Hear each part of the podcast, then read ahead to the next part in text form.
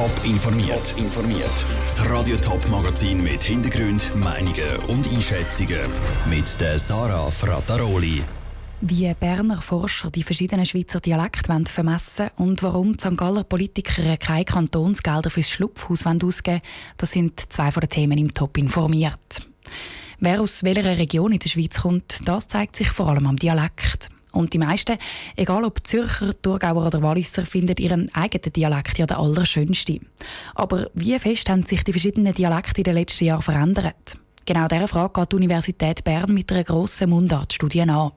Für die braucht es auch Hilfe aus der Bevölkerung. Rutsch Menzi. Das letzte Mal sind die verschiedenen Dialekte in der Schweiz vor etwa 70 Jahren genauer untersucht worden. Seitdem ist aber ein Haufen passiert. So haben zum Beispiel das Internet, Social Media oder auch das globale Leben Einfluss auf unseren Dialekt, erklärt Melanie Studeraus von der Universität Bern.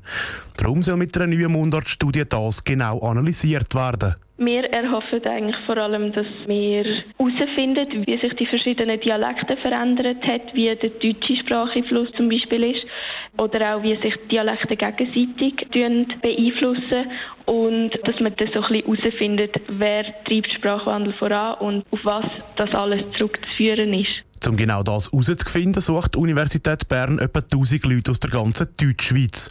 Von denen wird nicht nur der Dialekt analysiert, sondern es fließen auch private Angaben in die Studie ein. Wir hoffen uns natürlich dann auch herauszufinden, wer Sprachwandel vorantreibt, ob das eher junge Leute, ältere Leute sind oder ob es Leute sind, die besonders vernetzt sind, besonders in Vereinen tätig oder was auch immer. Für das werden die Leute von 20 bis 35 und 65 bis 80 gesucht. Die müssen, wenn möglich, immer am gleichen Ort gewohnt haben oder auch nicht zu viel pendeln. Weil beides beeinflusst der Dialekt. Die ausgewählten Personen müssen dann unter anderem einen Text vom Hochdeutschen in eigenen Dialekt übersetzen und der auch aufnehmen. Für diese Phase sind eineinhalb Jahre geplant, sagt Melanie Studerus. Es fängt jetzt Ende Februar, also nächste Woche, fangen wir an erheben und das läuft dann bis eigentlich wir alle Daten von 1000 Sprecherinnen und Sprechern von der Schweiz gesammelt haben. Und das wird dann etwa in eineinhalb Jahren der Fall sein. Wie lange das geht, bis dann alle Daten ausgewertet sind und erste Resultate da sind, ist noch nicht klar. Planet ist aber, dass sie etwa vier Jahre so weit soll sein Der Beitrag von Ruth Schminzi. Am Projekt sind fünf Mitarbeiter von der Universität Bern und ganzen Haufen Studenten beteiligt. Das Schlupfhaus St. Gallen ist ein Ort, wo Kinder und Jugendliche Unterschlupf finden, wenn sie daheim Gewalt erleben oder wenn sie einfach einmal jemanden zum Reden brauchen. St. Gallen Schlupfhaus ist letztes Jahr aber in die Schlagzeilen geraten, weil es wegen Geldsorgen fast hätte zutun Im St. Galler Kantonsrat ist heute darüber diskutiert worden, ob die Finanzen von so Notschlafstellen für Kinder und Jugendliche gesetzlich sollen geregelt werden. Aus St. Gallen berichtet Niki Stettler. Notunterkünfte sind für Kinder und Jugendliche ein Ort, wo sie in Notfall hingehen können. Der ganze Kantonsrat findet, dass so Orte auch wichtig sind. Wer sie aber betreiben soll, darüber ist heute heftig diskutiert worden.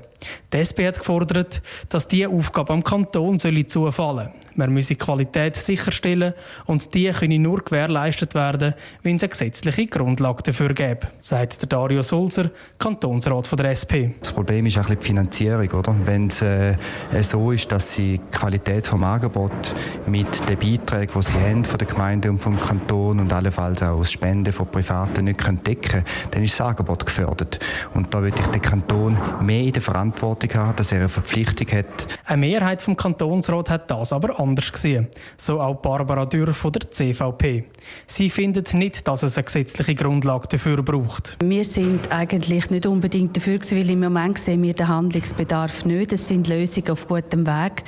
Es sind äh, anscheinend Verträge um mit profilierten Institutionen, die nächstens unterzeichnet werden auf so Verträge setzt auch der zuständige Regierungsrat Martin Klöti.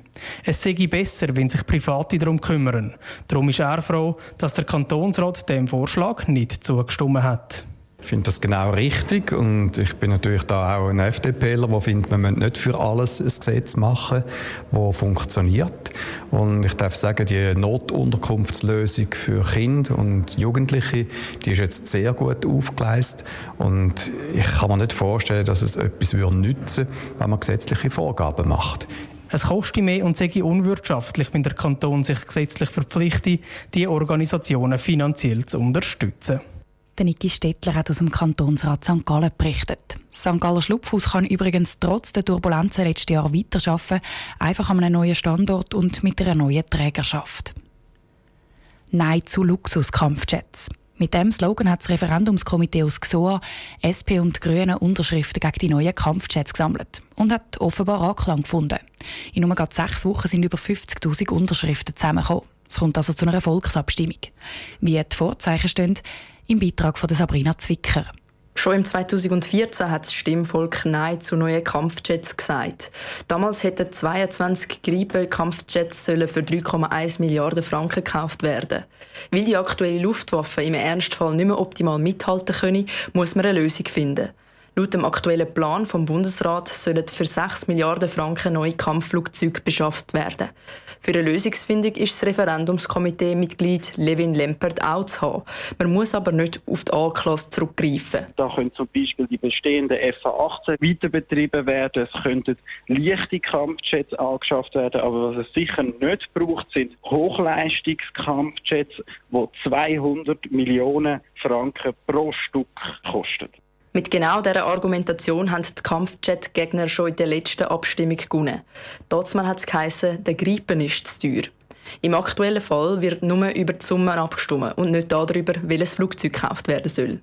Der SVP-Ständerat und Vizepräsident der Sicherheitspolitischen Kommission, Werner Salzmann, findet die vorgeschlagene Summe angemessen. Das nützt doch nichts, irgendwie mit einem Flugzeug, das nur 900 Stundenkilometer fährt, einem Jumbojet, der gleich schnell fährt, probieren hinten nachzufahren, wenn er den Luftraum hat verletzt. Also es ist eine physikalische Frage, was für ein Kampfflugzeug das wir brauchen, für alle Aufgaben zu erfüllen. Die Befürworter und die Gegner sind also meilenweit voneinander entfernt. Voraussichtlich wird im September 2020 über das Referendum abgestimmt.